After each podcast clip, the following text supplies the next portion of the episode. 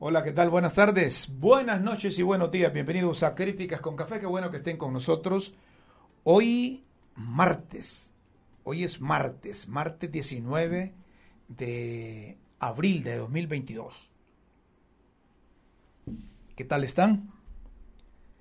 Esperemos que estén bien, de salud todos. Y los que están enfermos, que, que crucen los dedos, porque los médicos, el Colegio Médico de Honduras va en serio. Y va en serio porque ya no aguantan a los galenos que han estado trabajando un mes, dos meses, tres meses, cuatro meses, ya van a ir a los, al quinto mes y el gobierno de la República no les ampara. Compartimos esa preocupación de el Colegio Médico de Honduras. Es una injusticia la que están cometiendo, no solo con médicos, sino con los empleados de la salud que estuvieron y están en primera fila atendiendo pacientes de la COVID-19.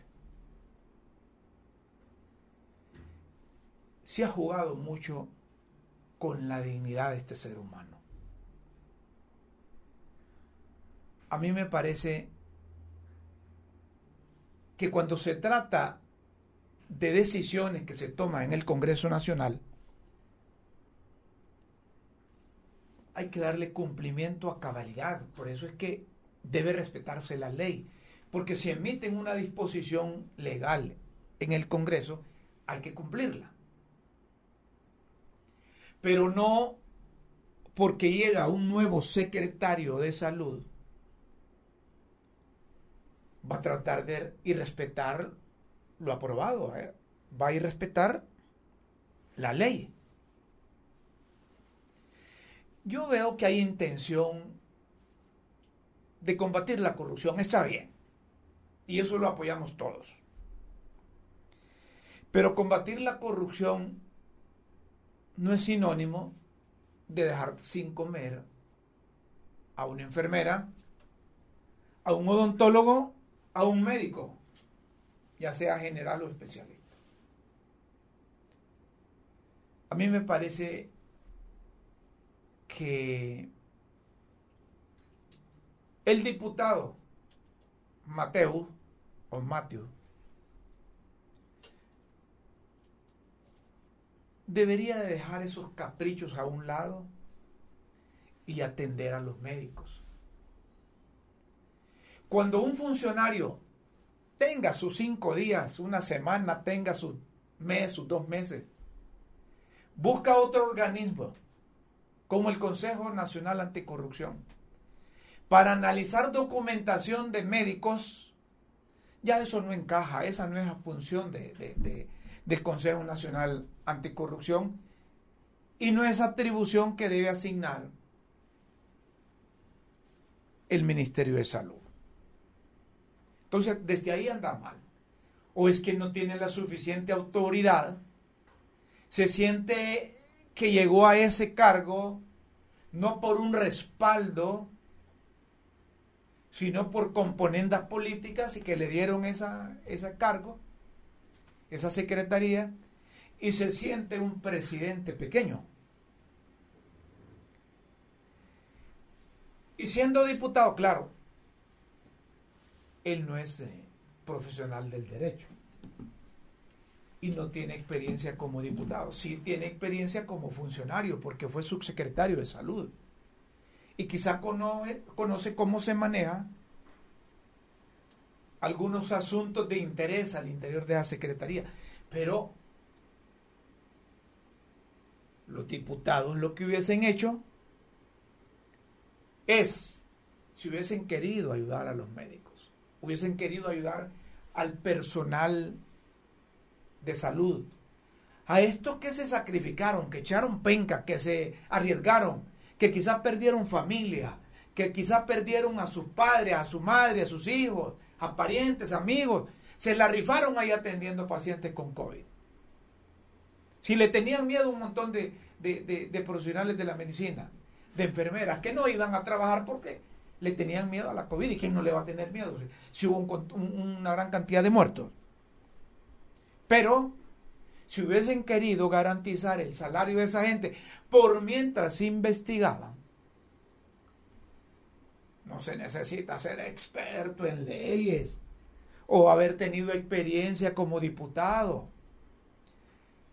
Hubiesen hecho un artículo, una ley, una disposición transitoria y hubiesen establecido que se le garantizaba el salario a todos los empleados de salud que estaban en primera línea atendiendo pacientes con COVID, por mientras iniciaban investigaciones si fueron lícitas o no los nombramientos, lícitos o no los nombramientos. Y no tendrían ese problema. Lo que están haciendo los médicos y que hoy sacaron un comunicado, a mí me parece que es correcto, es de solidaridad, de gremio. ¿Cómo va a vivir un médico? ¿Cómo, ¿De dónde come un médico? ¿O es que creen los diputados o los funcionarios que así como, como se les garantiza el salario a ellos, o así como les ayudan a ellos en, algunas cosas, a, los médicos también? ¿O al personal de, de salud? Miren, estas cosas, estas cosas, si hubiese voluntad política de solucionar, el ministro de salud solo, mire, coordina con finanzas y si finanzas ya solucionó eso, a pagarle a la gente. Y si están investigando irregularidades, porque hay irregularidades en nombramiento de plaza, pero no deben dejar de pagarle a la gente por mientras investiga. Entonces, ¿qué va a pasar? El colegio médico emite un comunicado donde está anunciando asambleas informativas. Ahí están los considerando, considerando, considerando, considerando, pero más abajo están, a ver, producción, si me ayuda ahí. Más abajo, de los considerando. Ahí. Por tanto, acuerda. Exigimos a la Secretaría de Salud otorgar la permanencia a los médicos que elaboran para esta institución que actualmente tiene contratos por tiempo determinado. Además, pagar el salario ya que tienen más de tres meses de no percibir. Esto, este es un derecho que tiene esta gente. Y se está violando un derecho humano. Todo trabajo debe tener una remuneración. Que se le otorgue la estabilidad laboral a aquellos trabajadores del área de salud, de la salud, que han sido subcontratados por gestores o por organismos internacionales, ya que a quien le prestan el servicio es al Estado en los diferentes centros asistenciales. Y en este mismo, ¿quién tiene la obligación de garantizar? Refiriéndose al Estado. Es, y es este mismo que tiene la obligación de garantizar dicha estabilidad. Nos paramos un poquito aquí porque se refieren a médicos que son subcontratados por instituciones o organismos que operan o laboran en departamentos quizá retirados. En departamentos retirados. Vaya, por ejemplo, allá por Intibucá. Ahí puede haber una ONG que contrató a alguien, pero eh, eh, el médico presta el servicio como profesional de la medicina hondureño a la población y beneficia al Estado. Entonces, lo que quieren es que le garanticen a esa gente. Hay médicos que tienen un año, dos años, tres años, están renovando contratos. El Estado puede hacer algo. el Estado puede hacer algo con esos médicos. En tal sentido, dice el comunicado, se convoca a nuestros agremiados a asambleas informativas progresivas, mismas que inician mañana 20 de abril de 2022 a partir de las 7 de la noche. En su centro de trabajo, en aplicación a los artículos 3, literal A, 4, literal A, 11, 14, 20, 31, literal A y G de la Ley Orgánica del Colegio Médico de Honduras, artículo 8, numeral 5, de la Ley de Estatuto de Médico Empleado, 38, literal M de la Ley del Servicio Civil. Asimismo, se le recuerda que el servicio de emergencia y áreas críticas deberán quedar cubiertas por, los, por lo que se solicita a los jefes de dichos servicios programar el recurso médico necesario para garantizar esta atención. Finalmente, reiteramos a todos los médicos de nuestra inquebrantable decisión de hacer respetar sus derechos legítimos por todos los que dice ahí, súbame ahí por favor producción, que ahí la mosca, como dicen, el sello, ah, correcto,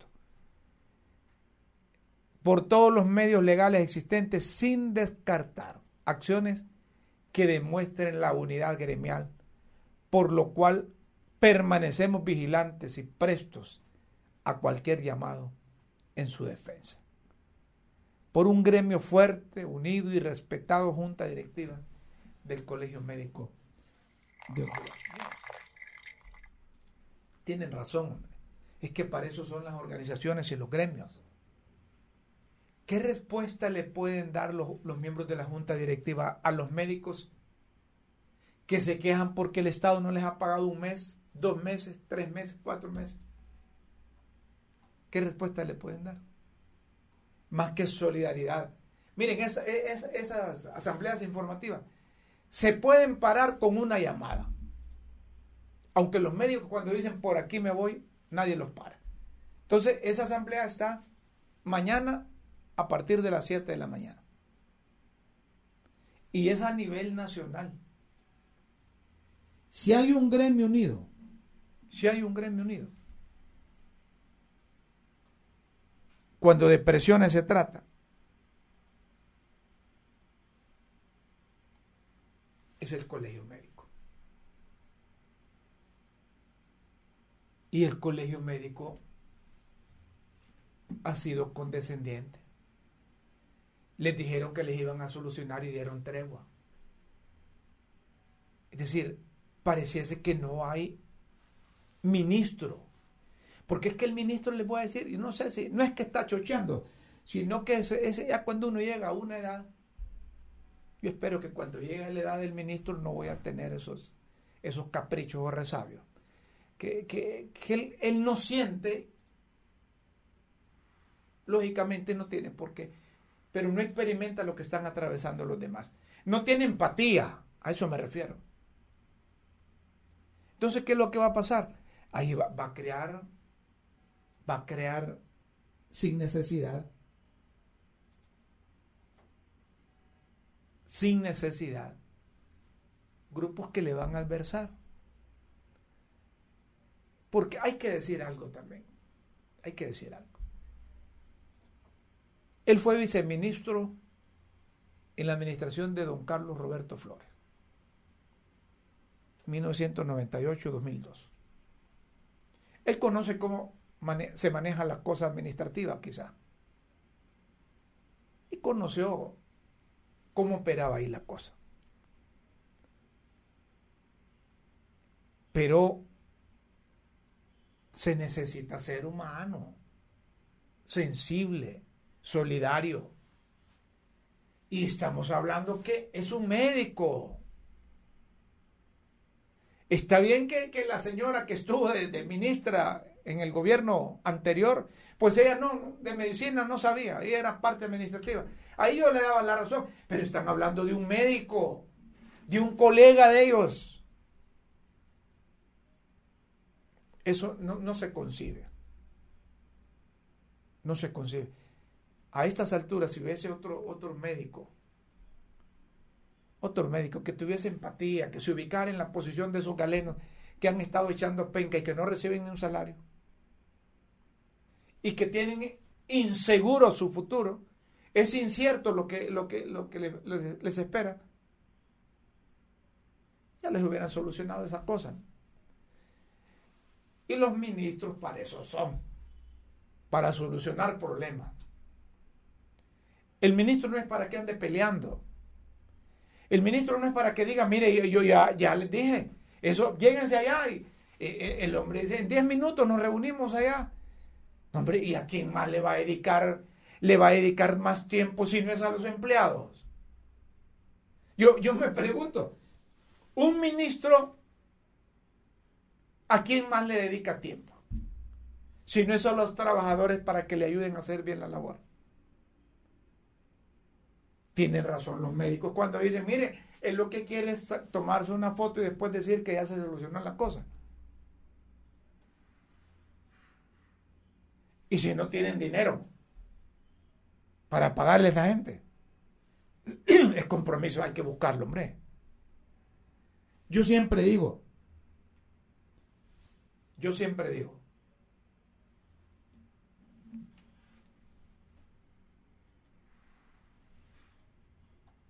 miren, la salud y la educación es fundamental.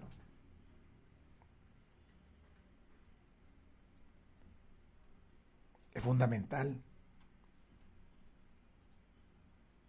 Repito, si hubiesen querido solucionar eso, señor ministro de Salud, amigo José Manuel Matios, no es llamando al Consejo Nacional Anticorrupción. Eso, eso, eso transmite inseguridad de lo que usted va a hacer ahí. O que no tenía el apoyo. Porque es que hay que decir también, el ministro es igual al presidente del Congreso. Es pando. Porque ellos salieron de una directiva que no reunió los requisitos que se necesitan para ser electos ahí. Entonces, participó en esa elección, luego renunció para irse allá. Incluso traicionó los votos, traicionó los votos de quienes votamos por él, y yo digo votamos por él porque miren, yo, yo lo consideraba que iba a ser un buen diputado. Pero no, solo medio le, le, movieron la alfombra y le dijeron, mire, va para allá y salió corriendo. Está con nosotros el, el doctor Rances Sierra. El, doctor, ¿usted me escucha? Sí, muy buenas, sí le escucho. Muy buenas, doctor. Eh, gracias por atender esta comunicación. ¿Usted qué cargo tiene en la Junta, en la junta Directiva? Soy, eh, soy, secretario de Acción Social y Laboral del Colegio Médico de Honduras. Óigame, Acción Social y Laboral. Usted es el que tiene, cuando habla de laboral y habla de acción social, tiene, como dirían los médicos, más responsabilidad que los otros, porque debe estar pegado a las acciones del colegio y además velando por los intereses de los colegas. A estas alturas, doctor eh, Sierra, hubo acercamiento o como decía yo hace unos instantes aquí en el programa, que cuando el colegio médico dice una cosa, eso no se paran. Tienen que venir acercamientos, pero la acción de presión va. Gracias por estar en Críticas con Café. Buenas tardes. Eh, muy buenas tardes. Eh, para mí un placer compartir con ustedes. Pues sí, nosotros tuvimos un acercamiento, un primer acercamiento con la doctora Nersa Paz, la cual nos explicó un poco pues, el proceso que lleva, ¿verdad? Eh, estos nombramientos. Sabemos que ellos han hecho un trabajo importante, pero eh, también es importante eh, reconocer, ¿verdad?, que tenemos colegas que ya van sobre los cuatro meses sin, sin recibir un salario, ¿verdad? Entonces, hay que ponerse en los pies, ¿verdad?, de los colegas que están sin recibir un salario y pues nosotros queremos que este proceso se pueda acelerar aún más de lo que, de lo que se está haciendo, ¿verdad? Porque si el proceso sigue em, con la forma que se está haciendo, con la velocidad, eh, pues nos vamos, a tratar, nos vamos a tratar otros dos o tres meses, ¿verdad? Entonces, eso es lo que nosotros no realmente no, no podemos aceptar, el, el tiempo que se está demorando. Y estamos de acuerdo con ustedes, doctor, y decíamos nosotros, previo a su participación, que tiene razón el colegio médico de solidarizarse con sus colegas y con, el demás, y con los demás eh, trabajadores de la salud, porque no son los médicos que se la rifaron atendiendo pacientes con la COVID o atendiendo la pandemia de la COVID-19. Y cuando usted dice, se necesita sentido común, ponerse en los pies de ellos. ¿Cómo, cómo sobrevive un médico? Trabajando sin devengar, sin recibir salario. Y no solo eso, no recibir salario, sino que tienen un, un seguro incierto porque no sabe si lo van a nombrar, no sabe si le van a dar la permanencia y no sabe si le van a, remunerar el tiempo, el tiempo que ya trabajó. Exactamente, entonces eh, nosotros eh, eh, entendemos, ¿verdad? Y sabemos el trabajo arduo que ha hecho la Secretaría de Salud, pero definitivamente conocemos que ellos están ahí para resolver, pues, y queremos nosotros que nos resuelvan, ¿verdad? Hoy tuvimos un primer acercamiento, pero fue nada más eso, un acercamiento. nosotros, pues, continuamos con las acciones eh, con las asambleas informativas de manera progresiva eh, eh, a nivel nacional y pues em, las áreas críticas, las emergencias se, pues, se van a mantener todavía, ¿verdad? en las hospitalizaciones también, y pero vamos a empezar de a poco, pues, o sea, Cuando hablan progresivas, doctor, ¿de qué tiempo estamos hablando? Por ejemplo, mañana empiezan a las 7 de la mañana. ¿Cuánto tiempo van a estar? ¿Cuánto tiempo van a estar mañana? Dos horas. Dos horas, de 7 a 9. Lo que significa que mañana miércoles, el jueves, si no hay arreglo, sería de 7 a, qué horas? Bueno, lo vamos a determinar en junta, en junta directiva el tiempo. Vamos, vamos modulando, no le puedo decir exactamente cuánto tiempo va a ser el siguiente día.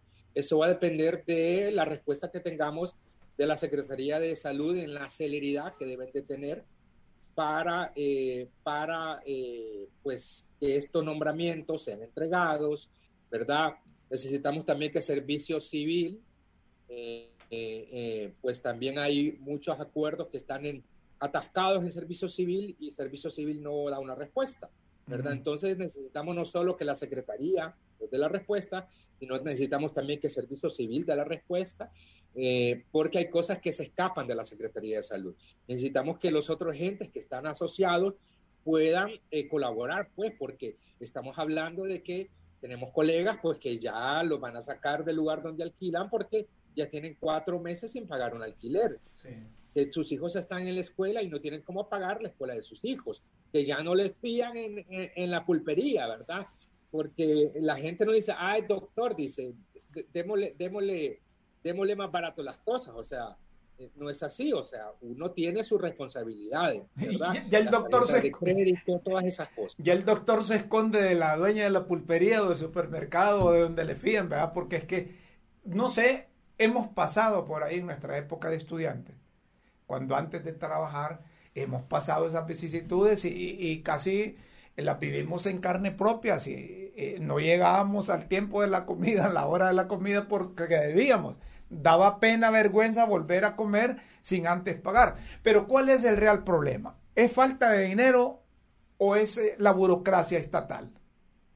Sí, eh, mire, el, el, problema es que este problema se pudo haber resuelto desde el momento que salió el PCM, que fue en el 2020. O sea, perfectamente en todo ese año y, y que tuvieron y medio pudieron haber ir regularizando poco a poco a cada una de las personas. Sí pero lo dejaron, eh, lo dejaron a última hora con el objetivo de crear caos. Ese, era el objetivo, ¿okay? que ocurriera un caos. ¿Por qué? Porque hubo acuerdos que fueron entregados hasta, hasta el 27 de enero. O sea, ¿me entiende? O sea, eh, eh, a la carrera no, no dejaron registro de esos que, que, se entregaron. Hay colegas que se les entregaron los acuerdos ese día, pero no dejaron expedientes en la Secretaría de Salud. Mira, entonces es, es, una, es una cosa terrible, de tal manera que se viene esta marea, pero bueno, pues estamos ahí, si uno acepta un cargo, es para resolver las cosas. Pues, o sea, nosotros queremos que la Secretaría, si necesita poner más personas a trabajar en eso, tiene que hacerlo, ¿verdad? Porque para, eso lo, para eso lo nombraron, doctor, para eso pusieron a un ministro. Al ministro no lo pusieron ahí para ir a pelear. Al ministro lo pusieron para que interpusiera sus buenos oficios en la parte administrativa, quizás por médico, porque es médico también, pues en la parte eh, que conoce él para solucionar problemas. Pero hemos visto que, que el, que el ministro, el amigo José Manuel Matios, es muy, es muy así como que, como, como viejito arrecho, digo yo. ¿Vea? Como que es una catala, que, que medio le dicen las cosas y ya, ya se no. Es decir, esa paciencia, la forma como habla, debería demostrarla también en las acciones, pero no lo está haciendo. Yo decía que si hubiesen querido, además de, solucionar el problema, buscar la solución al problema, hubieran creado, un, un, decreto transitorio ahí que se les garantizaba el pago a todo el personal que estaba en primera línea, por mientras, si es que así lo querían, investigaban el nombramiento de esas plazas. Pero yo no concibo cómo el Consejo Nacional Anticorrupción esté metido en salud pública dando el visto bueno o revisando documentación, porque para mí como periodista es sinónimo de falta de seriedad del secretario de salud y sus cercanos colaboradores, o falta de capacidad o de autoridad de él para tomar decisiones. Es decir, aquí le tienen miedo, no sé si a la corrupción o le tienen miedo a la transparencia. Yo no veo por qué tiene que estar metido el Consejo Nacional Anticorrupción revisando documentación para garantizar si o no es legal el nombramiento de una plaza o la asignación de una plaza. ¿Le parece? Mire, nosotros eh, sí estábamos de acuerdo con que el Consejo Nacional Anticorrupción eh, eh, tuviera ahí. Le voy a explicar cuál es la razón por la que sí estamos de acuerdo. Porque recordamos que en los 10 años anteriores de gobierno hubo mucha corrupción. ¿verdad? Y recordemos que el, la ministra que tuvimos anteriormente, ¿verdad? Eh, la, la, la, muy lamentable labor que fue a hacer. Entonces, eh, pues en la Secretaría de Salud, pues hay mucha duda, ¿verdad? Hay mucha duda sobre las personas que colaboraron y las personas que dejó la ministra ahí. Entonces sentimos nosotros que necesitamos un ente externo que viniera a garantizarnos, a garantizarnos entonces nosotros sí estábamos de acuerdo con que el Consejo Nacional Anticorrupción eh, nos ayudara, nos ayudara. ¿Por qué? Porque el Consejo Nacional Anticorrupción tiene que ir a Es una institución que se ha ganado a pulso su, su, su, prestigio. Su prestigio, correcto. Pero ¿por qué no pudo ser el, eh, la Organización Mundial de la Salud o no pudo ser la Organización Panamericana de la Salud que trabajan estrechamente con la Secretaría de Salud en infinidades de programas. Es decir, para, para darle seriedad, ya que la credibilidad de, las autoridades pasadas estaba por bajo y se ponía en duda todos los trámites que habían hecho. Sí, lo que sucede es que la, la OMS y la OPS, si, si, bien, si bien es cierto, eh, brinda apoyo técnico, pero es más un apoyo técnico en, la par, en, en otro tipo de, cosas, ¿verdad? En ese tipo de cosas ellos casi no, no tratan de no, de no meterse mucho, ¿verdad? Entonces es mucho más fácil que el Consejo Nacional Anticorrupción, que ya tiene experiencia, que conoce el medio, nos pudiera ayudar, ¿verdad? Ahora, doctor, ellos, la, da más apoyo técnico en otro tipo de cosas. No, yo lo entiendo, yo lo entiendo, pero yo como periodista no veo, me parece que es una falta de capacidad. claro, eso, eso, eso no, lo que evidencia es que hay una eh, falta de, de, gobernanza, pero es una cosa que que viene Desde, desde, los 10 años anteriores. Usted ya me, ya me captó, ya me captó lo que quería decir. Quizás me faltaba eso, ¿verdad? Sí, es una falta de gobernanza, pero eh, esa gobernanza que necesitamos en la Secretaría de Salud no la vamos a lograr en cuatro meses. Esto estamos bien claros nosotros, no lo vamos a lograr en cuatro meses, sino que es un proceso de ir eh, eh, moviéndonos de un estado en el que un hombre creía que que era la ley, ¿verdad? A movernos al Estado de Derecho. ¿Ok? Va a costar. Entonces, hay muchos funcionarios públicos que todavía está en sus puestos que tiene metido el chip de que eh, eh, lo que ellos digan es lo que tiene que hacerse. Correcto. Aunque no sea legal, ¿entiende? Entonces tenemos que irnos moviendo a que el servidor público, al que el servidor público mueva, mueva desde ese chip que le dejaron insertado en los últimos 10 años a un eh, hacia un Estado de Derecho.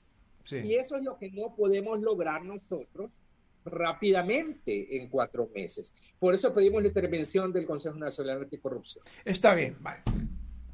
Pero mañana los que vamos a consulta externa vamos a tener las consecuencias de siete a, a 9 de la mañana, ¿verdad?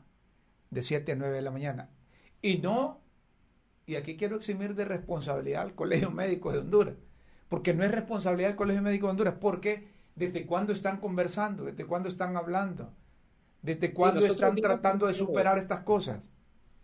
Dimos primero una espera, una espera de tres meses, luego se dio una espera de que hasta Semana Santa, hasta que empezara Semana Santa, ¿verdad? Se dio otra espera más, aproximadamente 15 días más, y pues lamentablemente pues nosotros sabemos que los colegas eh, están en una situación desesperada mucho ya, ¿verdad? Claro. Entonces nosotros no podemos eh, mirar hacia otro lado, pues, o sea, tenemos que ver y estamos ahí para defender a nuestros colegas. A nosotros no, no nos interesa eh, eh, ni filiación política, ni religiosa, ni, ni ideas. O sea, con tal que sea médico, nosotros estamos ahí para defender. Y yo creo que de eso se debe tratar, y decíamos, las organizaciones, de respaldar a sus agremiados cuando tengan la razón, independientemente de su militancia política, cultural, religiosa, género y cualquier otra cosa. Ahora, ¿se soluciona con el secretario de salud o va a haber necesidad de que intervenga la presidenta de la República? Yo creo que esto se puede solucionar perfectamente en la Secretaría de Salud. Yo eh, considero que el doctor Matthew tiene la capacidad, sabemos que el equipo que está trabajando tiene la capacidad de hacerlo, probablemente habrá, habrá que eh, poner otros elementos de la Secretaría de Salud a trabajar en estos aspectos para que este proceso eh, eh, lleve menos tiempo, ¿verdad? Porque lo que, lo que tenemos nosotros es una lucha contra el tiempo. Y la maldita burocracia también, porque lo que me decía usted, que hay en servicio civil, es todo un proceso y que parece que, que la gente no es suficiente para darle seguimiento a tanto trámite que está pendiente, eso también significa retraso en todo el proceso. Así es, o sea, recuerde que son casi 8 mil eh, acuerdos. Eh, entonces, es, es eh, y cada acuerdo tiene sus particularidades. Unos no tenían firma, otros tenían una firma errónea. hay cosas propias de finanzas que, que, que, también es muy burocrática, ¿verdad? Digamos, la Secretaría completa el proceso, manda a finanzas, para que eso regrese de finanzas son siete días casi, ¿verdad? Entonces no es una cosa fácil, aunque la Secretaría termine el proceso, eh, el pago se va a retrasar siete días aproximadamente. Es como cuando le tomaban la prueba de la malaria en el pasado al, al paciente. Tardaban meses, meses, el paciente se moría y le llegaba el resultado después. Eso, eso es, es la, la, maldita burocracia. Doctor. Es lo que no queremos que suceda. Sí. Finalmente, doctor Sierra, ¿qué le pide al ministro de Salud? Tomando en cuenta que las asambleas informativas a partir de mañana van. Ok, bueno, no solamente pedimos al, ministro de Salud que ponga más personal a trabajar en esto de los acuerdos, ¿verdad? Que ponga más personal a trabajar en esto. Y también nosotros colocamos sobre la mesa otro tema, es el tema de los médicos que trabajan con eh, instancias mal llamadas descentralizadas, ¿verdad? Que al fin, al fin y al cabo, el pago de estos médicos sale de la Secretaría de Salud, ¿ok? Sale de la Secretaría de Salud. Entonces, realmente es una forma que se ha eh, ideado para que el Estado le niegue los derechos a los trabajadores. Entonces, nosotros queremos entrar ya en ese diálogo, ¿verdad? Con el ministro de Salud de ver cómo vamos a volver a hacer fuerte la salud pública. La salud pública sí se puede tener una buena salud pública. Tenemos ejemplos en América Latina de excelentes modelos de salud pública. El modelo costarricense es un modelo ejemplar a nivel mundial y no estamos hablando de muy lejos, ¿verdad? Un modelo solidario. Gracias a Dios hay un punto de inflexión que es que se ha declarado inconstitucional la lesiva ley marco de seguridad social, la cual era una copia a la, al carbón de la ley 100 de Colombia, una ley totalmente lesiva a los intereses de la salud del pueblo hondureño, ¿verdad? Porque eso era privatizar la salud prácticamente. Oígame, doctor, ¿es difícil hablar con el, el ministro de Salud? Él nos ha recibido en varias ocasiones, ya hemos tenido varias reuniones con él ¿verdad? En que se, ha ido avanzando, o sea, hemos ido avanzando, no, no, no, no, cerramos eh, nuestros oídos a, lo que él nos dice, o sea, y no es que estamos cerrados nosotros. Sí, sí, por eso es que se dio tres meses de espera, luego dimos 15 días más de espera, o sea, pero necesitamos que pues eh, esto vaya un poquito más rápido, que vaya un poco más rápido por parte de la Secretaría de Salud. Eh, sí hemos estado en reuniones, pero necesitamos que haya más celeridad. Doctor Sierra, gracias por aceptar esta comunicación de Críticas con Café. Buenas tardes. Muy buenas tardes. El doctor Rance Sierra, secretario de Acción y, Labores, de, la, de Acción Laboral de la Secretaría, más bien del Colegio Médico de Honduras. Siéntense, hombre. Yo no creo que sea problema de dinero. Y si es problema de dinero, hombre, ahí no está un fondo departamental ahí en el Congreso. Que, que, que, ahí tienen un decreto y que, y que escuché a, Luis Redondo decir, mire, vamos a derogar ese, eh, eh, ese fondo departamental. Miren, esos millones ahí sirven para pagarle a los médicos.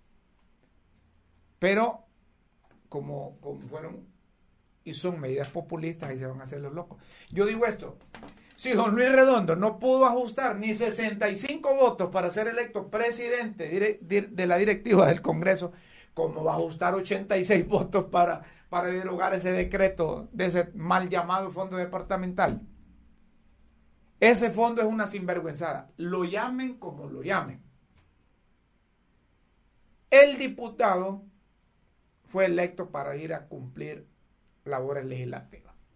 Cuando yo acudo a las urnas voy a votar por gente para que vaya a legislar, no para que vaya a hacer escuelas o que vaya a hacer a rellenar baches o que vaya a construir pozos o que vaya a construir aulas. No, no, no. Zapatero a tu zapato. Dejen al Ejecutivo que haga eso. Más bien eso es duplicidad de funciones. Miren que allá en el sur del país, allá en Choluteca, han decomisado un, una unidad del transporte.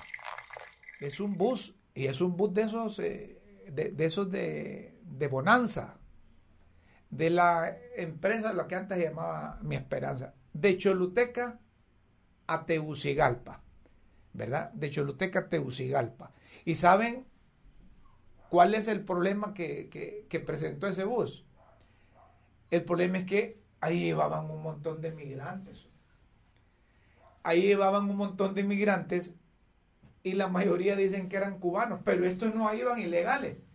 Llevaban salvoconducto para moverlos de Choluteca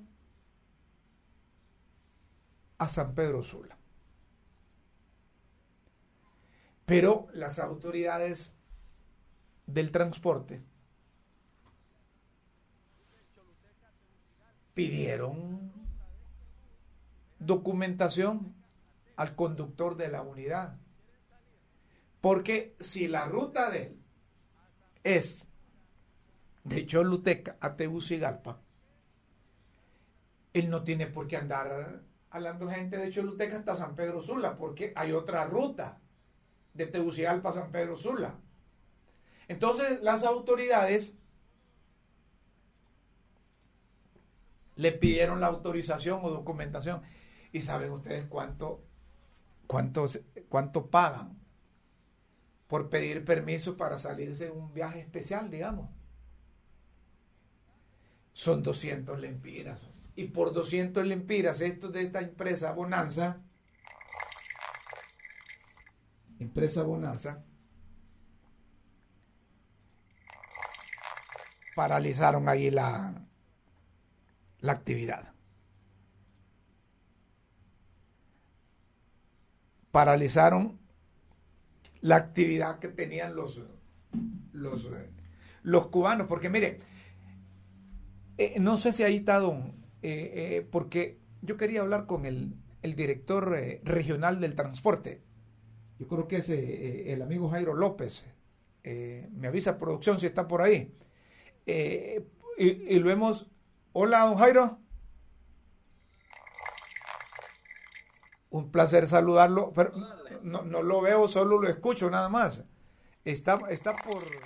A ver, ahora sí lo veo, hoy sí lo veo. Lo, lo, veo más, lo veo más blanquito, hombre. Antes estaba más prieto. no, yo creo que es el, creo que es el celular, la eh, cámara. Mire, lo, he llamado precisamente porque me llamó la atención esto de que un bus de transporte interurbano que viaja de, de, de Tegucigalpa, Choluteca, viceversa, iba con unos migrantes, así es, con destino a San Pedro Sula. ¿Qué dice la ley, la ley de transporte? ¿Qué dice la ley de transporte cuando el propietario de una unidad se sale o va a salirse de la ruta? ¿Qué debe hacer? Jairo, gracias por estar en Crítica con Café. Buenas tardes. Bueno, saludos, buenas tardes, saludos a todos sus eh, radioescuchas, telespectadores. Bueno, vamos a explicar.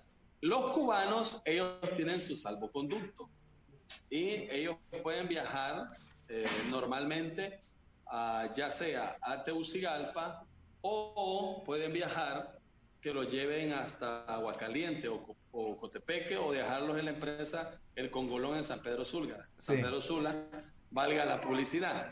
Resulta de que esto lo han venido haciendo por muchos años en el gobierno anterior, donde eh, hoy, en esta nueva administración, procedimos no solo con la empresa Bonanza, está San Benito y creo que le estaba brindando el servicio, eh, le dicen el pedaciado. ¿Y eso de pedaciado qué un transporte? ¿Una empresa de transporte? Es que la persona, la persona que, que, le dicen el pedaciado, él brinda servicio de una unidad. Entonces lo digo así para ya que me, puedan entender. Ya me hizo reír usted, me, otros van a decirlo, el, el, el tuqueado. bueno, no, no podemos hacer nada ahí. Resulta de que esta empresa de Bonanza tiene su terminal, tiene su propia estación para brindar ese servicio de transporte los locales ya establecidos. Pero estamos hablando, este donde está la terminal municipal es el barrio... Eh, el Cortijo. el Cortijo, el aterrizaje. Guadalupe. Guadalupe. Barrio Guadalupe. Sí. Barrio, entre Barrio Guadalupe y Barrio El Tamanito. Y esta unidad se encontraba en el barrio El Hospital. Usted ubíquese por el Parque Valle. Sí. Usted, Barrio La Cruz. Resulta, él no tiene la terminal ahí. La situación es que conforme a la ley del transporte, el artículo 3 del numeral 17 ya establece de que dónde está ubicada su terminal y por ende él tiene que sacar un permiso eventual y puede decir, puede decir, pero es que él lo lleva para Tegucigalpa, pero recuerde que es un viaje que él está haciendo porque yo le explicaba al concesionario, le digo, mire, el artículo 62 y 63 del numeral 9 tiene que tener el permiso eventual para salir de su área autorizada. Y ellos se acostumbraron a no solicitar estos permisos. Porque ¿Y, cuánto se paga por ese permiso, Jairo? Bueno, hay uno de 200 lempiras y otro de mil lempiras. por 200 lempiras o por mil lempiras hacen todo ese. Eh, y, ajá, ¿Y quiénes pagan los patos, como dicen popularmente? ¿Quiénes son los que sufrieron las consecuencias? son los migrantes, pero aquí yo quiero dejar bien claro: el concesionario tiene que saberse la ley. Correcto. Ellos exigen sus derechos, pero no cumplen con sus deberes. Lo único, como delegado regional del transporte, lo que yo les exigí fue que me presentaran el permiso eventual. Ellos vienen acá a la oficina, hacen el trámite en ventanilla, se les hace el aviso de cobro para que ellos paguen en el banco y posteriormente retornan y aquí se les da un, el permiso eventual ya correspondiente. Ellos no pueden hacer ese tipo de viajes. Y le voy a explicar por qué. Este bus que usted presentó antes de que yo iniciara con mi participación, él tiene su lugar de origen, que es Matapalo, en el municipio de Orocuina. Y aquí está, aquí tengo yo el documento. ¿Cuál es el este bus? Matapalo. El bus. Matapalo, Matapalo, Orocuina, Choluteca. Correcto, aquí está el certificado, la copia Y, nos preguntamos, ¿qué hace él en el barrio La Cruz? Él tiene que estar cubriendo. Totalmente de acuerdo. Y no tiene que estar en el barrio La Cruz. Totalmente de acuerdo. Me parece, me parece que, que, hay que hay que encarrilar a la gente y hay que hacerla cumplir la ley. Ah, yo estoy de acuerdo con eso porque no es posible que si usted tiene una ruta del hospital al estadio Fausto Flores Lagos, usted va a aparecer allá de Santa Cruz, de, del barrio La Cruz a, las colinas, por ejemplo. Correcto. Me, parece que es legal lo que están haciendo ustedes. Ahora, pero ¿cómo se soluciona el problema? ¿Qué dijo el motorista? Bueno, él lo solucionó que no iba a hacer el viaje, pero yo fui muy claro, si ustedes continúan con esto, vamos a proceder en base a ley al decomiso de la unidad, porque son viajes que no solo se hacen un día, a veces hacen dos viajes, tres, cuatro, todos los días. Un viaje de esto a Tegucigalpa tiene un costo como de 25 eh, mil empiras. Si hablamos hasta San Pedro Sula, tiene un costo de 36 mil empiras. Solo explique, explíqueme algo, algo, don Jairo. Esto, este transporte lo contrata directamente los migrantes o, qué mecanismo se pone en práctica ahí? Eh, cuando habla usted de que el, costo es de 25 mil, o, ¿qué, es lo que hay ahí?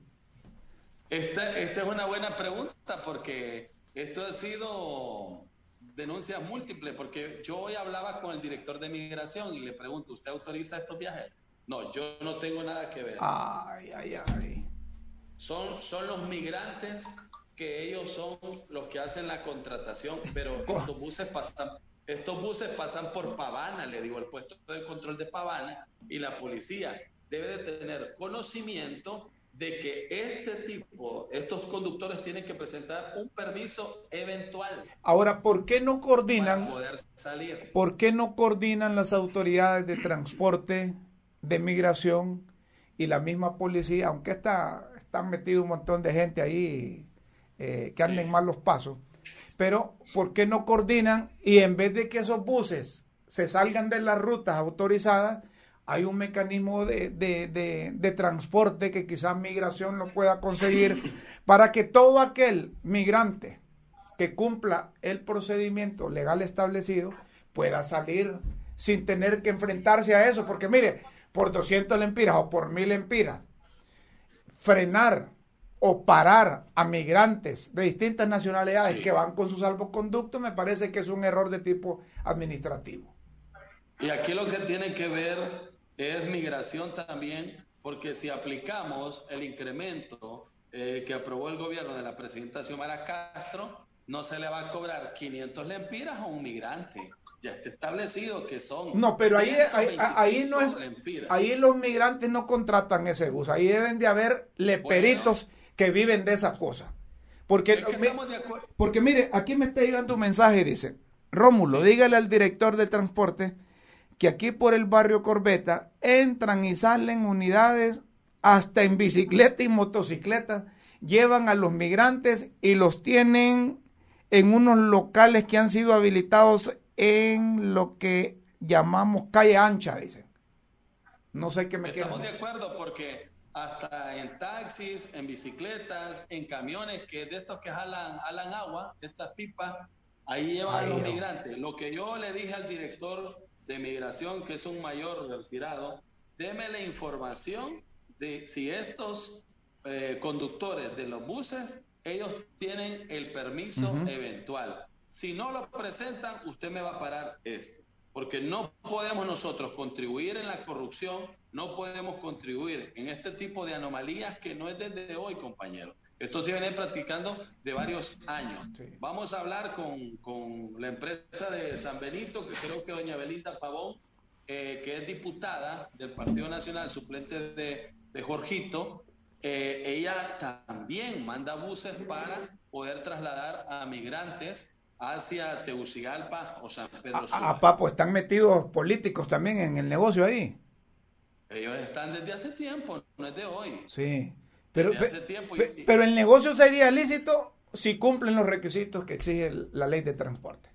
Claro, nosotros lo único que estamos exigiendo es que en base al artículo 3, numeral 17, eh, ellos puedan, con el artículo 62 y el 63, numeral 9, que puedan respetar su terminal y que ellos soliciten el permiso eventual, que nosotros no nos oponemos y tampoco nos vamos a permitir que estén eh, estafando a los migrantes. ¿Por qué? Se llevan una imagen del país, ya empiezan a decir que hay corrupción. Y yo, como le dije a uno de los concesionarios, si aquí ya sabemos, los paran en Pavana, después allá en Pespire los están parando una patrulla, después en Sabana Grande los está parando otra patrulla.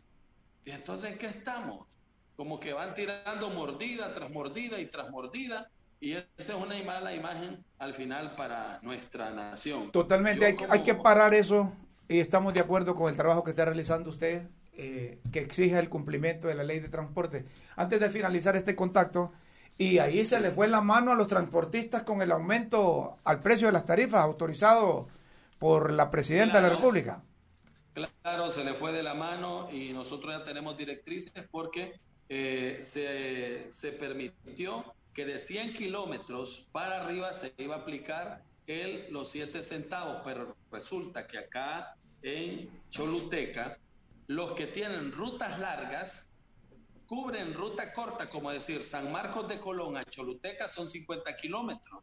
Ellos cobraban 35 lempiras y ahora, que son abusivos, están cobrando 50 lempiras. Eso no es correcto y yo creo que Inspectoría General del Instituto Hondureño del Transporte Terrestre, ellos deben de estar pendientes en Loarque. Nosotros hacemos lo propio acá en Choluteca y ellos en Loarque para poder eh, aplicar sanciones fuertes ante este atropello que está recibiendo el usuario acá en la zona sur de Honduras. En buen lenguaje, si de Tegucigalpa a Choluteca hay 126 kilómetros, ellos van a cobrar únicamente el aumento de 7 centavos por kilómetro, pero solo los, los 26 kilómetros.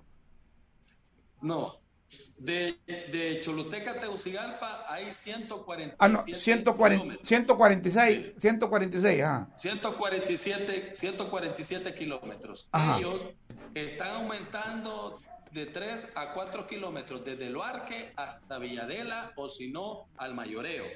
Resulta de que ellos tienen, si el pasaje de Choluteca antes valía 115 lempiras, si usted multiplica 147 por 7 centavos, 0.7 le va a dar un incremento de 10 lempiras, no de 20 lempiras. Sí. Entonces, el 147, pues a ver, 7 por 7, 49, 7 por 4, eh, son, son 10, 29.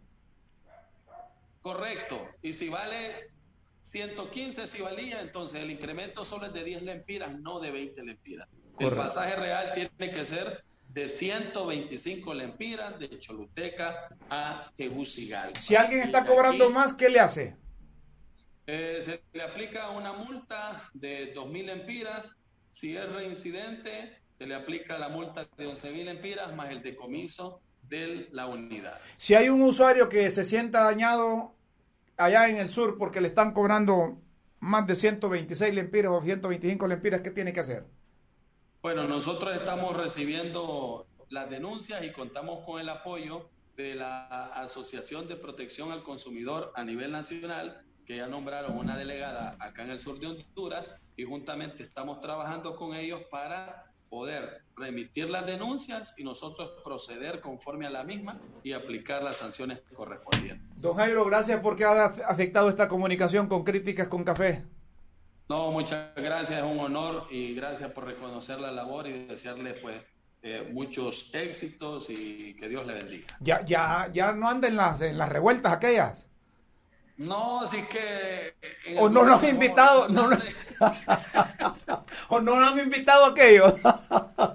no, es que como el gobierno de Juan Orlando Hernández me tildaron de todo, pero ahora estoy más tranquilo, más relajado. Está bueno. Bueno, Jairo, gracias. Un abrazo. Saludos, al gran Quique ahí. Jairo López, perfecto. Director regional de transporte en la zona sur del país. Me parece que son buenas las acciones que se hacen.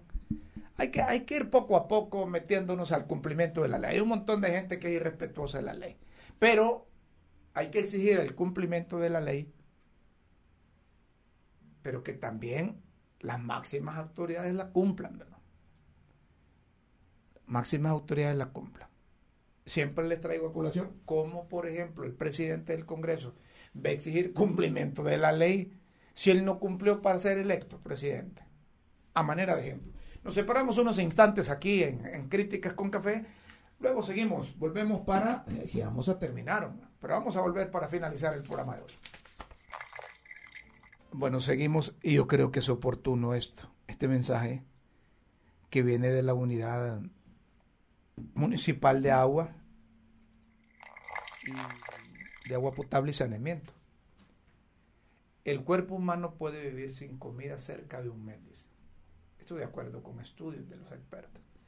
Pero sin agua no podría soportar más de una semana. Si te llega el agua, cuídela. Bueno, en la capital, la otra vez me encontré al alcalde municipal, Jorgito Aldana, y le digo, mire señor alcalde, si solo una cosa puede hacer por el municipio del Distrito Central, Tegucigalpa y abuela, agua. Entrele de lleno a la construcción de esa represa para que se reduzcan los racionamientos de agua y que podamos tener agua en cantidad, como en, eh, el pasado.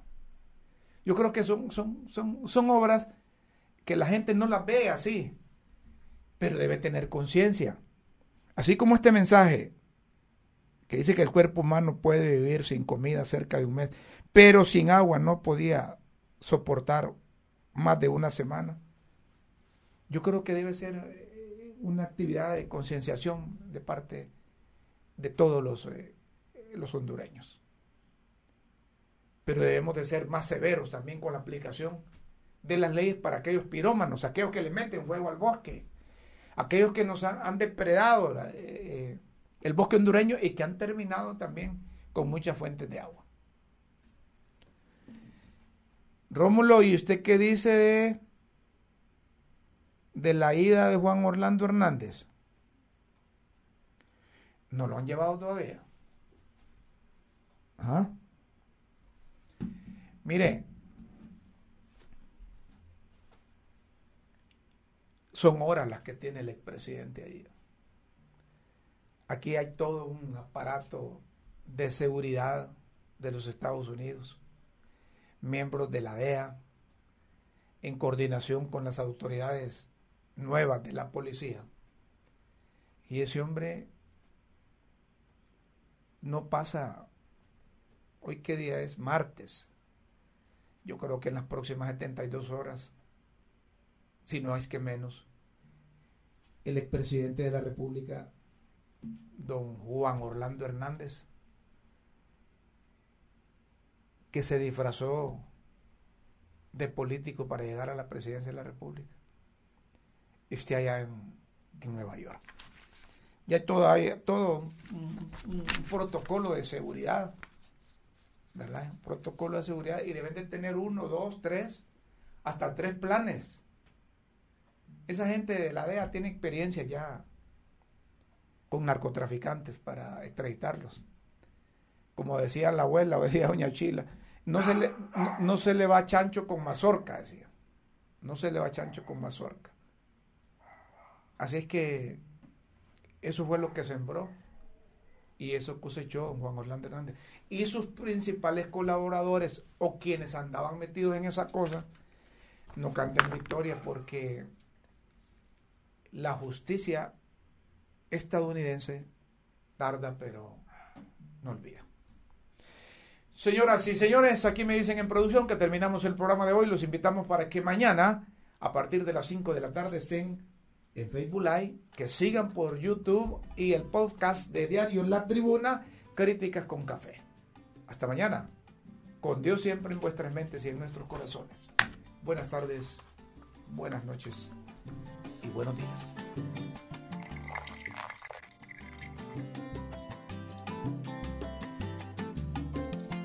Por la verdad y por Honduras. Finaliza Críticas con Café con Rómulo Matamoros.